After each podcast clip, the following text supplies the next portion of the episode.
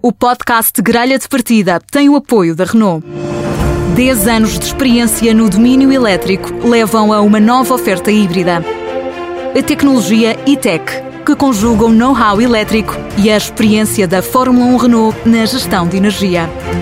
O melhor das motorizações térmica e elétrica num só automóvel, com o híbrido plug-in da Renault. Saiba mais em Renault.pt.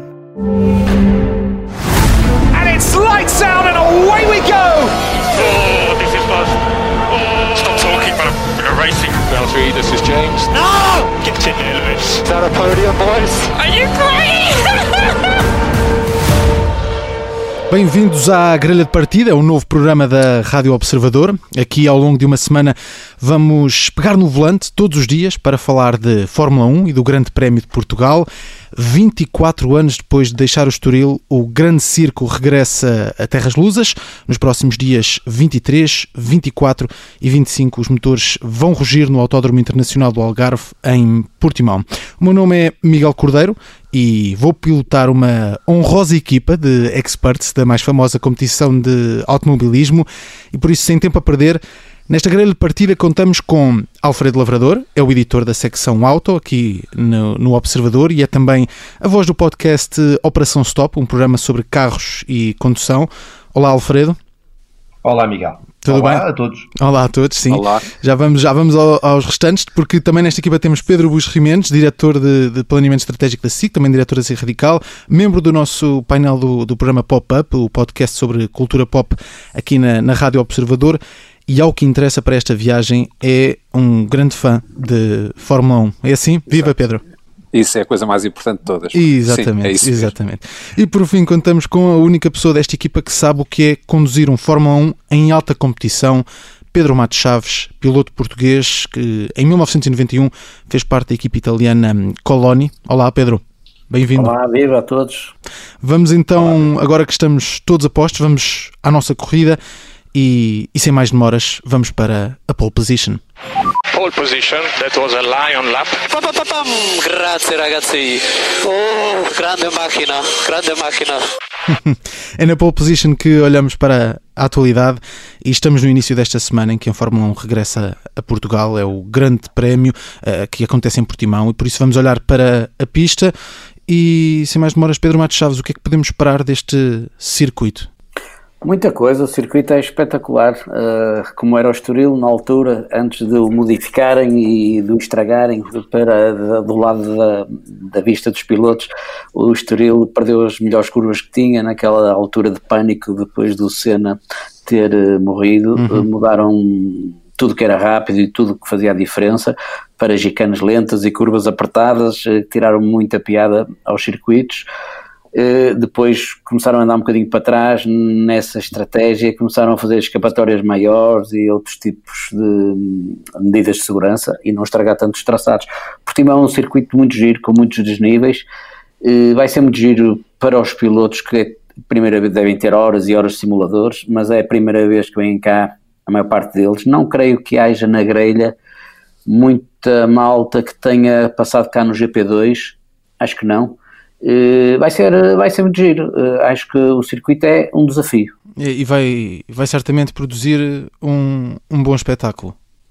Ah, acho que sim. A Fórmula 1 eh, são os carros mais rápidos do mundo. Acho que quem tiver a oportunidade de ir lá embaixo a Portimão, eh, ver um Fórmula 1 atual destes eh, Mercedes, eh, Sim. os carros da frente a fazer a, a- a entrada da reta da meta de Portimão deve ser fantástico, porque é uma curva já de si muito rápida.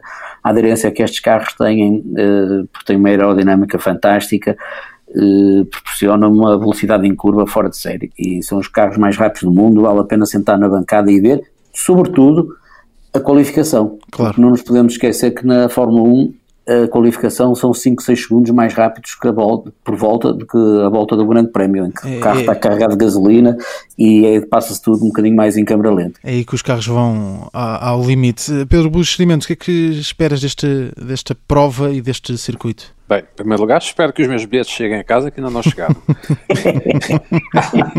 é isso que eu estou à espera. E, e- É o essencial. e a cada dia que passa, estou, fico um bocado mais ansioso. Mas estão no Sim. correio ou não? É pá, espero que sim. Eu, eu já contactei o, a malta do autódromo, foram impecáveis a responder e dizem-me que os últimos bilhetes foram enviados a semana passada, mas só sei que os meus não chegaram ainda. Bom, Não, não te preocupes que segunda-feira, sem falta, estão lá. E não vem certamente de Fórmula 1. segunda-feira que vem, é isso? Bom, mas eu vou, vou, vou-me pôr à estrada quinta-feira, comprei bilhetes para os três dias, é um, é um, para mim é um grande acontecimento. Eu e o meu filho somos muito fãs e, e basicamente falamos de Fórmula 1 o dia todo, acreditem ou não. Uh, sim, vai, acho que vai ser uma oportunidade extraordinária. Uh, acho que, que não haveria Fórmula 1 em Portugal se não fosse o Covid, é uma ironia, mas, mas é verdade.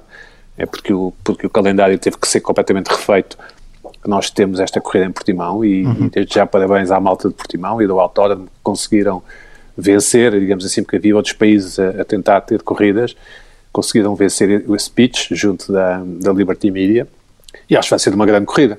Ganha pela, pela Mercedes. Não sei se essa parte vocês ainda ouviram, mas vai ganhar do Hamilton. Já vamos, E já vamos. Não é evidente. Vamos deixar prognósticos para mais perto da, da corrida. Uh, Alfredo, que desafio é que este circuito traz para, para os carros? Eu ocorre-me perguntar ao, ao Pedro Matos Chaves ehm, até que ponto é que o facto de não haver nenhuma das equipas ter rodado eh, eh, em, em- em ritmo de grande prémio ou até mesmo em, em ritmo de uma sessão de qualificação eh, pode ser um problema para, para encontrar a afinação ideal para, não só para os treinos como para a corrida. Eu sei que a Ferrari e a McLaren, eh, creio que a Mercedes já, já rodaram no Estoril, mas sempre com pilotos de treinos, o, o de La Rosa acho que o McLaren, etc. O, o facto de não haver, eh, o, não haver grande informação eh, do circuito nos simulador- nos simuladores das diferentes marcas é um problema, é uma limitação que, que vai favorecer os pilotos mais experientes face aos menos experientes? Eh, nem tanto, quer dizer, eh, os simuladores hoje em dia são espetaculares. Eles eh, metem as dimensões da pista, o tamanho das retas, os ângulos das curvas, eh, tudo isso traz já os carros muito adiantados para as sessões de sexta-feira e já muito perto de uma afinação ideal. Os pilotos fazem voltas e voltas de simuladores, os simuladores são brutais, hoje em dia os simuladores são mesmo muito perto da realidade. E com tantas voltas que eles fazem, todos eles chegam aqui a um ponto eh, muito adiantado eh, já de experiência no circuito, sem nunca terem andado. Depois vai haver aquelas pormenores que só, estando cá, é que vêm ao de cima, as lombas, os circuitos, os ressaltos no asfalto que, que não estão no simulador, a temperatura da pista, parece que há um bocadinho de chuva, ou pelo menos a última vez Vamos que eu ver se vi mantém até lá. falava-se um bocadinho de chuva, eh, a temperatura do asfalto nas sessões da manhã para as sessões da tarde, tudo isso depois vai variar. E, e sim, o ser novo para todos eh, faz aqui um fator eh, diferente dos outros circuitos, embora os, os suspeitos do costume eh, vão estar à frente. Eh, acho que a Mercedes, como a gente já sabe, a Red Bull, a Ferrari nem tanto, está-lhe a faltar um bocadinho de motor, mas eh, a Race Point, esses vão estar lá já muito destacados. Podemos ver o erro humano. Acho que não tem havido muito ultimamente, mas aqui o circuito é mesmo um desafio e hum, tenho um palpite que vamos ver alguns acidentes. Olha, diz- diz-me uma coisa, Pedro, e aquela, há, pouco falavas da, daquela direita muito longa e de raio variável eh, que dá a entrada na reta da meta, eh, que é conhecida por ter uma, uma lomba a meio, eh, que nos carros de turismo é uma chatice. Como é que vai ser nas fórmulas? Nos fórmulas é uma chatice ao quadrado, porque tu nos fórmulas vais. Escovar, entrar por baixo é chatice, então voas. Não, é que sabes, tu não tens. eh, quer dizer, há uma diferença muito grande. Eh, Não sei se vocês gostam de futebol ou não, mas. eh, Depende, um quando a minha equipa ganha, sim. Também. É, pronto, é mais ou menos como eu. Eu, eu também só gosto. Futebol é patrulhas, mas não vamos falar de futebol. O- o- há uma diferença muito grande de ver um jogo da bancada ou ver um jogo do banco dos treinador, do treinador. Há muita diferença entre dar uma volta num Porsche ou num Fórmula. O Fórmula vai sentado no chão, não dá a mínima ideia eh, do que é que vem ali. É muito baixo, muito baixo. Eh, a visão é completamente diferente. Os interiores das curvas, onde se tem que tocar, o apex da curva eh, está muito cego sempre, vai-se muito baixo vai-se realmente sentar no chão e o Algarve, a pista de Portimão, ainda dificulta mais porque tem muitos desníveis, há muitas curvas que não se veem bem. Eu acho que é aí um grande desafio. Eu, eu tenho a ideia que os pilotos vão adorar, todos eles, os que já conhecem e já cá andaram. O Stroll, acho que já cá teve, não sei, há duas semanas ou isso, alugou a pista a nível particular e passou lá dois dias. Mas, é como eu digo, é, é muito diferente andar num carro de dia a dia ou sentado no chão, a visão é outra. E quem vai também adorar certamente são os adeptos que vão estar nas bancadas, apesar desse número ter, está a ser revisto e vamos até, até sexta-feira perceber ao certo quanto, quantas pessoas vão poder estar nas eh, bancadas. Mas sabemos que Portimão vai ser certamente o palco deste grande circo da Fórmula 1 e agora aqui na grelha de partida seguimos para o pit stop. So box, box, box, box. Neste segmento falamos sobre inovações tecnológicas e olhamos ao detalhe alguns pormenores do trabalho que é feito nestas super máquinas que competem na maior competição de, de automobilismo do mundo. E hoje falamos precisamente deste momento que é a paragem na box e da importância que tem para, para a corrida. Alfredo, neste aspecto temos tido alguma evolução ao longo dos anos, porque estamos a falar de um momento que demorou, já chegou a demorar mais de um minuto, eh, de uma paragem que já chegou a demorar mais de um minuto e que agora eh, está entre os 2, 3 segundos e há uma grande evolução tecnológica para chegar a estes valores. Sim, mas eh, faz diferença, há diferenças grandes entre o Pedro, mais uma vez, poderá ter uma opinião, deverá ter uma opinião muito mais uh, completa. Entre as equipas da frente, exceto quando algo corre mal, não há muita diferença. Fazem, um faz 2,2 segundos para mudar os quatro pneus, o outro faz 2,4. É capaz de não ser por aí que, se vai decidir a vitória ou um lugar no pódio. Um, era mais complicado quando antigamente os pit stop incluíam reabastecimentos. Era Sim. mais complicado, mais perigoso. Todos nós nos lembramos uh, de vários incêndios e feridos e etc. E isso é altamente indesejável, sobretudo para os feridos. Mas não acredito que haja muita. É, é, é um bailado bonito de se ver. Uh, muita gente diz que, ok, como é que estes flanos conseguem uh, mudar quatro rodas em dois segundos se na oficina eles para mudar os quatro pneus eh, demora uma eternidade.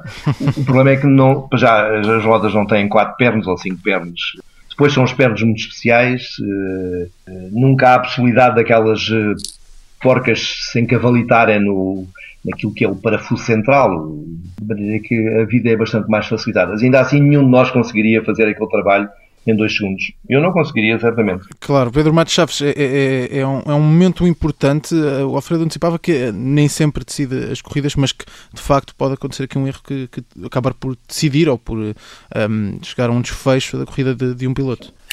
É claro, eh, a Fórmula 1 com a evolução tecnológica eh, começou a anular cada vez mais o talento dos pilotos e a, a função dos pilotos, porque os carros começaram a roubar eh, muitas facetas que eram necessárias eh, que os pilotos pusessem em prática.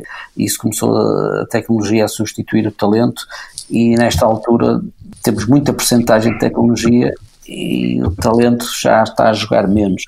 Na paragem das voltas o fator humano entra muito. Ainda é um dos pontos da Fórmula 1 em que o mecânico pode falhar. Eh, é o momento dos mecânicos. Sim. Aquilo, nós andamos na pista, ganhamos duas, três décimas ao piloto da frente. Se estivermos a ganhar duas décimas, dez voltas são dois segundos, demora a construir uma vantagem, dois segundos demora muito a construir. E os mecânicos têm noção disso. E sabem que naquela paragem, perder seis décimas, oito décimas, depois o, o piloto para as recuperar demora seis voltas, sete voltas. Portanto, é, é muito importante, eles têm consciência disso. Uh, a evolução tem sido enorme uh, tem a ver com material, como o Alfredo estava a dizer, tem a ver com as, as, as anilhas as porcas das rodas, tem a ver com as rotações das pistolas de mudar, uh, desapertar e apertar as, as, as, porcas, que também evoluíram muito. Uh, essa toda a tecnologia ajudou as paragens das boxes a serem mais rápidas. Os mecânicos, aquilo que a gente vê na televisão, eles não o fizeram ontem, fizeram 15 dias seguidos, 10 vezes por dia. Uh, e treinam, e treinam como, é, como, treino, como todos. Treino, Sim, faz é parte é da competição. Treino, a gente vê na televisão e fica deliciado, acha aquilo uma maravilha. Sim. Aquilo é tudo automático, aquilo está tudo mecanizado. Há sempre aquele tipo de macaco que deixa cair o carro, ou que põe o carro no chão antes do tempo, ou aperta mal. O piloto larga a embreagem e ainda estava no ar e quando cai vai o motor abaixo. É ainda um fator humano que entra e há, às vezes é a parte que anima mais as corridas. E, e, para quem eh, assiste Pedro Buxeri Mendes, é, é, continua a ser um momento interessante esta paragem e este, este trabalho dos mecânicos aqui, esta ligação que acabam por ter também na corrida? Para já o pit stop é obrigatório, não é? Claro, claro. Ou seja, porque os, os os carros têm que usar mais do que um tipo de pneus e a única forma de mudar de pneus a meio da corrida é parando e mudando-os, não é? Portanto, o pit stop é obrigatório, os reabastecimentos, portanto, pôr gasolina a mais está proibido desde 2010 e é uma parte fundamental da Fórmula 1 porque a Fórmula 1 é um, é um trabalho de equipa, é um desporto de equipa, é um desporto coletivo em que o, o estrategista que está na, na box diz quando se deve parar, o diretor de equipa está atento a tudo, obviamente, e depois os mecânicos e a malta que muda os pneus são uma parte integrante, porque os pilotos da frente, por exemplo, têm que perceber se, se vão ser, se lhes vão fazer undercut ou overcut, ou seja, se, porque o pneu pode degradar rapidamente uhum. e se ficarem tempo a mais em pista e não os forem mudar, podem ser ultrapassados para aquele que vem em segundo e para o mais cedo. Enfim, essa questão tática e estratégica da Fórmula 1 para mim é a parte que mais me seduz e atrai e tentar prever como é que vai acontecer. As, as, as as equipas têm como objetivos eh, ter bons pilotos e ter bons motores e boa afinação e, bom, e boa aerodinâmica, mas também ter bons pitstops, portanto é uma parte integral e fundamental de uma boa performance de uma equipa de Fórmula 1. O recorde é abaixo de 2 segundos, como o Alfredo disse, as melhores equipas são, são excelentes nisso, mas por exemplo uma equipa como a Williams, que está na cauda da tabela, é ótima em pitstops e uma equipa que está a evoluir imenso, como a McLaren, é péssimo em pitstops uhum. e, e é, uma de, é, um dos objetivos de melhorar para o ano, nos próximos anos, é melhorar os pitstops. E, faz parte de toda esta corrida e neste programa estamos também já a chegar ao fim da, da nossa corrida neste primeiro episódio e portanto seguimos com a bandeira de xadrez. Aqui vamos olhar para a história e para momentos marcantes do Grande Prémio de, de Portugal e hoje recuamos 62 anos. É muito tempo, uh, tanto tempo que nenhum de nós, os quatro, era nascido. vamos olhar uh, para 1958 porque foi aí que começou a história do Grande Prémio de Portugal. A 14 de agosto, o circuito urbano da Boa Vista, no Porto, recebeu a Fórmula 1 e Pedro Matos Chaves, estamos a falar de um circuito com muita história. Sim, aqui no Norte eh, há uma grande afição dos automóveis, eh, seja rallies, seja velocidade, e quando cá veio a Fórmula 1, como tu disseste, nem sequer tinha nascido. Mas eh, é evidente que ouvi falar muito sobre esse, essas alturas e tenho uma história curiosa que quando eu estava nos indicar em, nos Estados Unidos, em 94, salvo erro, vivia em casa de um, do dono da minha equipe Uhum. E a mulher dele era secretária uh, pessoal do Dan Gurney, que é um homem conhecido das corridas. Mas eu, na altura, estava muito no meu mundo e não sabia muito bem até que ponto é que ele era conhecido. Eu sabia que era uma pessoa grande do desporto automóvel, já com autoridade uh, naquela altura, mas uh, dirigia All American Racers, que tinha feito uns carros que eram os Eagle, que tinha ganho uma equipe, uma corrida Fórmula 1, um grande prémio, em 67, na Bélgica, e fui com ela à equipe, ela convidou-me para ir lá à equipe e eu, ela disse ao Dan Gurney que tinham lá um piloto português que e ele disse para eu ir ao gabinete dele e eu fui e ele disse, ah pá, não é você português, não é que você é? Eu disse, sou do Porto. e ele disse, eu corri no Porto. Eu fiquei a olhar para ele porque não, não estava a ver bem como é que ele tinha corrido no Porto, não percebi bem, a gente nem tem aqui uma pista sequer. Uh, mas ele depois descreveu-me o circuito onde tinha corrido e dei por mim uh, na Califórnia, 30 e tal anos depois dele ter corrido aqui, e ele a escrever-me as curvas da circunvalação. Mas eu descrevi-me ao pormenor, ao pormenor, e eu, eu fiquei de boca aberta porque uh, achei fantástico os anos que passaram eh, um homem que tinha corrido pelo mundo fora. Ainda ter esse detalhe. Exatamente, quer dizer, achei aquilo fantástico e eu nasci no Porto, sou do Porto, vivo na Foz, que é a escassos quilómetros da circunvalação, E não me lembro das curvas de circunvalação como ele se lembrava. fica, fica, fica, fica, na memória essa, essas curvas de circunvalação. Uh, uh, Pedro Buxerimentos, neste primeiro Grande Prémio de Portugal, o vencedor foi Sterling Moss, um piloto, com, um piloto britânico com várias vitórias na Fórmula 1, mas que nunca chegou a ser campeão e, e, e passou a ser um nome incontornável, uh, não só porque era um, um, excelente piloto, mas porque foi considerado até o, o melhor piloto a nunca vencer um, um, campeonato. É, eu, eu já apostei com o meu filho, desculpa pessoalizar isto tanto, que o Max Verstappen vai ficar com esse título. Ou seja, eu vaticino, eu, eu vaticino que o Verstappen nunca há de ser campeão. Não quer dizer que não mereça, obviamente. Significa que nunca terá máquina suficiente para ser campeão. Sim, o Sterling Moss tem essa, esse título. Ele já morreu, não é? Morreu este ano. Sim. Tem, tem esse título honroso. E digo honroso porque ele nunca se importou que lhe o dissessem, que dissessem isso, pá, tu nunca foste campeão, mas ele nunca se importou porque era de facto um, o epítome do gentleman driver, naquela altura usava essa expressão, uh, era o tempo dos garagistas e dos gentleman drivers, portanto eram, no fundo, homens distintos que se punham a, correr naquelas máquinas que eram autênticos caixões com rodas, não é? Uh, muitos deles morreram, e ele não se importava que, que, fizesse, que falassem disso assim, nesses termos. Num, ele, ele podia ter sido campeão, mas num grande prémio de Portugal Há uma história que, que, que há, um, há um outro piloto que é penalizado, Hawthorne, acho eu. Sim, Mike Hawthorne. Isso, isso, em que ele diz, não, não, ele não fez isso e então a, eh, a administração voltou atrás e não penalizou e, e foi esse o, o, piloto que seria campeão no final do ano e não o Moss. Mas o Moss, obviamente, é um dos grandes, grandes pilotos, pouco importa que tenha sido campeão ou não, quer dizer, ele talvez tivesse importado, mas está com certeza na galeria dos melhores de sempre. Alfredo, é, é também esta memória que fica, um, um grande campeão uh, que morreu este ano, como já dizia uh, o Pedro, e que fica também para a história dos, dos Grandes Prémios de Portugal, porque venceu não só esta primeira edição, como a segunda, que já foi uh, no circuito urbano de Monsanto. Sim. É, exatamente. Ele, ele não só era um, um, um grande piloto, como um, aquela geração de, de, de, pilotos era uma coisa do, do outro mundo. Uhum. O Pedro, o Mato Chaves, que correu na, na Fórmula 1 uh, há uns anos, eh, já apanhou uma fase em que os carros eram como são agora e as pistas eh, também eh, eram seguras, tinham escapatórias, etc. No tempo do, do, do Stirling Moss, que curiosamente correu no mesmo, no mesmo período e foi rival direto do Dan Gurney que ele, que ele mencionou na, naquela história curiosa lá na Califórnia, daquele piloto que não sei quantos mil, 12 mil quilómetros ou assim uma coisa do género, e 30 e tal anos depois ainda se lembrava do traçado da Boa Vista. Aquilo era um período diferente, ou seja, as pistas eram horríveis. A dois metros da pista estava uma árvore eh, e os carros não os tinham carros estruturas formáveis. Não tinham nenhuma.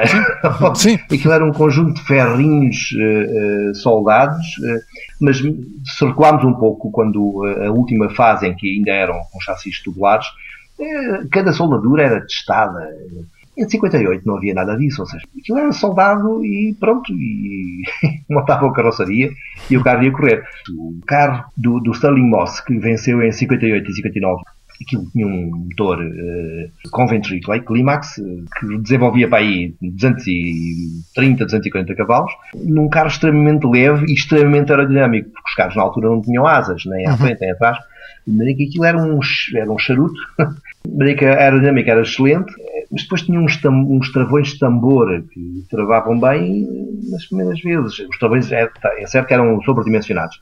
Um travão de tambor, por muito grande que seja, nunca vai rivalizar, nunca vai conseguir rivalizar com um nunca vai ser a mesma coisa. minimamente atual. Nem te falo de um Fórmula 1, estou a falar de um carro de turismo, Sim. por exemplo. E, o, e os carros do Mossi, efetivamente, ele uh, nunca foi campeão, mas na Fórmula 1, quando ele correu em Fórmula 1, ele nem sempre teve o, o, melhor carro. E nós vemos o Hamilton e o Bottas que ganham com alguma facilidade, umas vezes mais que outros, porque têm ali um Mercedes uh, por trás, que com esta nova regulamentação dos motores 1600 V6 turbo híbridos, uh, ganharam ali um, um certo avanço. Uh, mas ele na altura competia contra os Ferrari, por exemplo, e outras marcas, Uh, tinham muito mais cavalos que eles, pai, mas 40 ou 50 cavalos, era uma, uma, coisa importante. É, e muito mudou desde então, nestes uh, eh, 62 anos. E, e, e, é mesmo com Sterling Moss que fechamos este primeiro episódio. Uh, chegamos ao fim desta grelha de partida. Eu sou o Miguel Cordeiro e com o Alfredo Lavrador, o Pedro Bruxeri Mendes e o Pedro Matos Chaves olhamos para o Grande Prémio de Portugal. Aos três, até amanhã. Vai ser, eh, vai ser sempre assim até ao final da prova, todos os dias aqui na grelha de partida da Rádio Observador. And it's lights out and away we go! Oh, this is. Oh, stop talking, but I'm, we're racing. Valtteri, this is James. No! Get in there, Lewis. Is that a podium, boys? Are you crying?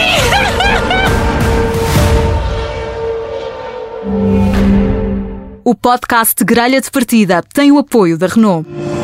10 anos de experiência no domínio elétrico levam a uma nova oferta híbrida. A tecnologia e-tech, que conjuga o know-how elétrico e a experiência da Fórmula 1 Renault na gestão de energia. O melhor das motorizações térmica e elétrica num só automóvel, com o híbrido plug-in da Renault. Saiba mais em Renault.pt.